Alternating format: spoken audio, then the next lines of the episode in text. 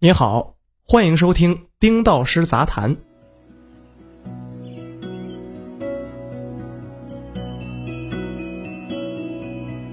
日前，国内最大的女性经期记录管理平台美柚递交招股说明书，拟深交所创业板挂牌上市，华泰联合证券担任保荐机构。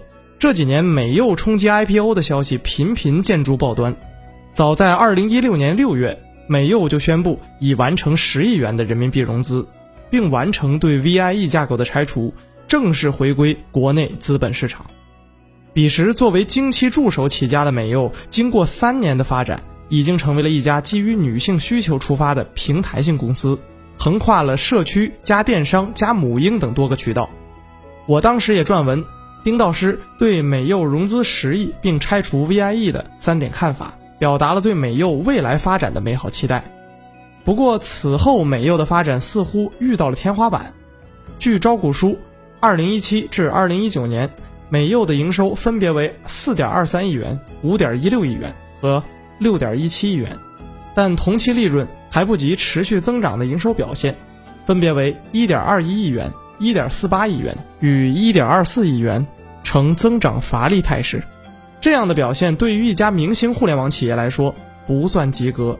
上周，投资者网的一位朋友和我探讨了一个话题：用户量达到二点五亿的美柚为什么遭遇增长难题？我觉得这是一个值得探讨的话题。纵观中国互联网产业，用户过亿的公司都可以称为大公司，美柚却以大公司的用户体量走出来小公司的发展路径。今天我们就来聊一聊这个话题。透过散装卫生巾事件看美柚，用户不愿意为难言之隐过多付费。单就美柚所处的赛道来看，它的产品没有问题，甚至行业领先，商业模式也没有问题。但几亿的用户每年却只贡献几个亿的营收，问题到底出在哪里呢？这几天散装卫生巾和低价卫生巾的新闻刷爆互联网。在我看来，散装卫生巾的新闻火爆，一方面当然有地区发展不平衡的因素，另外一方面也说明女性不愿意为每个月的难言之隐过多消费，而这也解释了美柚作为国内最大的女性经期记录管理平台，用户达到数亿，月活达到数千万。年营收却只有几亿元的尴尬。我们的女性用户如果连经期刚需的卫生巾都不愿意过多付费，那么她会愿意为非刚需的记录平台付费吗？前几天，美柚携手北京红枫妇女心理咨询服务中心发布少女生理健康洞察报告，也说明了约半数的女生对初潮的生理变化一知半解，月经羞耻现象普遍存在。如果一项正常的生理期特征被认为是羞耻的，自然会影响到用户付费，自然也会影响到相关的服务产品盈利。工具类产品盈利模式多元，但目前被标签化看待。这两年工具类产品难盈利、估值低、没人投，一直是互联网行业讨论的热点。很多产品甚至已经成长为平台级甚至生态级企业了。不过，一旦被媒体和投资人打上工具类产品的标签，估值就会大跌。比如猎豹移动这家公司做 AI、做机器人、做行业解决方案，但其身上万年工具产品的标签一直撕不下，市值跌到两亿美元出头。墨迹天气也被看成工具类产品的代表，几番上市无果。我们不能戴着有色眼镜看待工具类产品，况且现在行业主流的工具类产品都已多元化发展了。我对投资者网说。工具变现的方式有广告、游戏、电子商务与内容付费四种主要模式。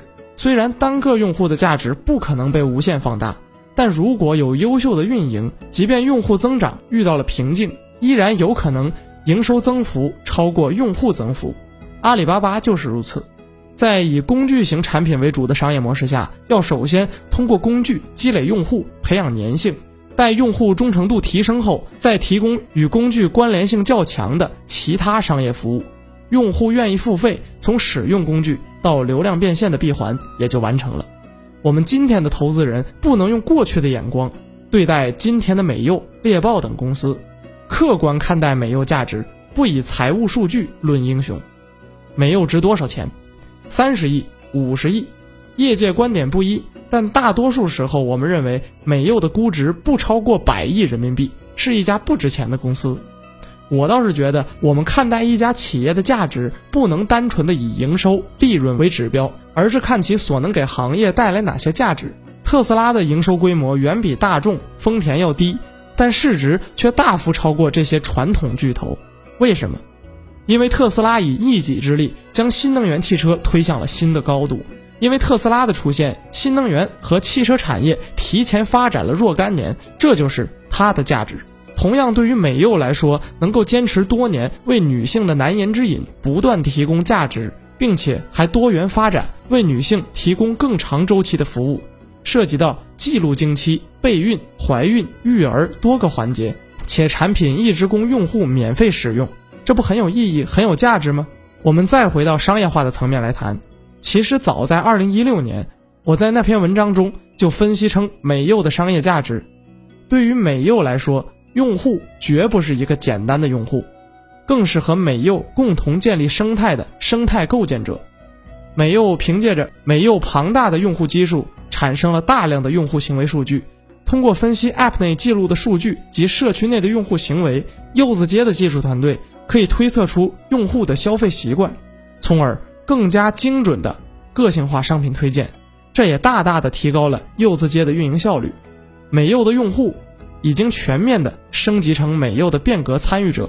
以美柚社区和电商的结合为例，通过美柚的社区平台，可以及时的获悉消费者的需求及决策思路，从而动态的调整运营模式和品类上新。而且美柚的几个 App 完成了天然的闭环，用户在美柚社区互动讨论。同样，电商业务推出之后，也能让用户在美柚 App 内部完成购买，解决了用户的购买需求，帮助用户提高了购物效率，既方便了用户，又没有让这部分用户外流到其他平台。看到了没有？现在小红书倡导的种草理念，其实美柚早在 N 年前就做过畅想了，只是实践不如小红书罢了。本文作者丁导师，欢迎订阅我们的频道，我们。下期见。